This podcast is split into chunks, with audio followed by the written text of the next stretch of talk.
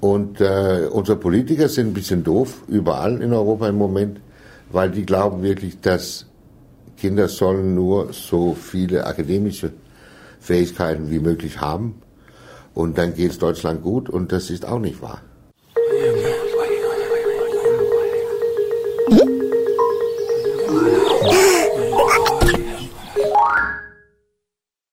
Aber was ist wahr? Also so jetzt so als Fazit wahr wäre, ein gestärktes Kind zu haben oder ein Kind, was Selbstbewusstsein ich glaube, da muss, da, ja, also wenn man alle Erfahrungen und Forschung und so weiter zusammenzieht, dann, ja.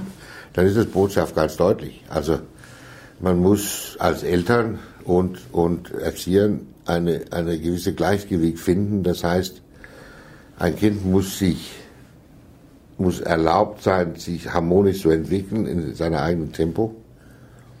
Nur dann kann er auch lernen, also kognitiv.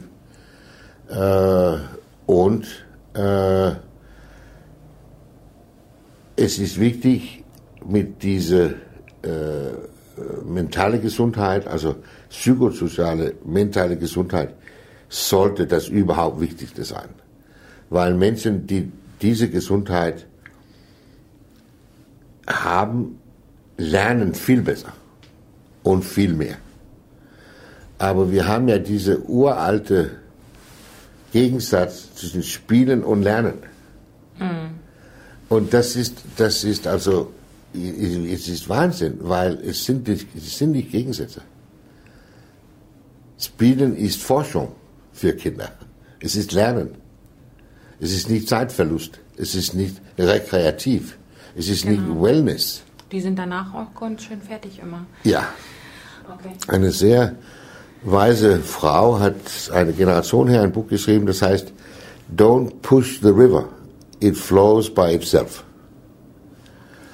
Und das, glaube ich, ist sehr, sehr wichtig mit, mit, mit, mit kleinen Kindern.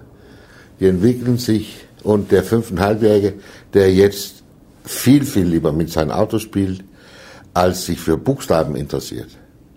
Es kommt, es dauert vielleicht ein halbes Jahr, ein Jahr, vielleicht eben zwei Jahre. Aber die ganze Welt besteht noch. Es ist kein Problem.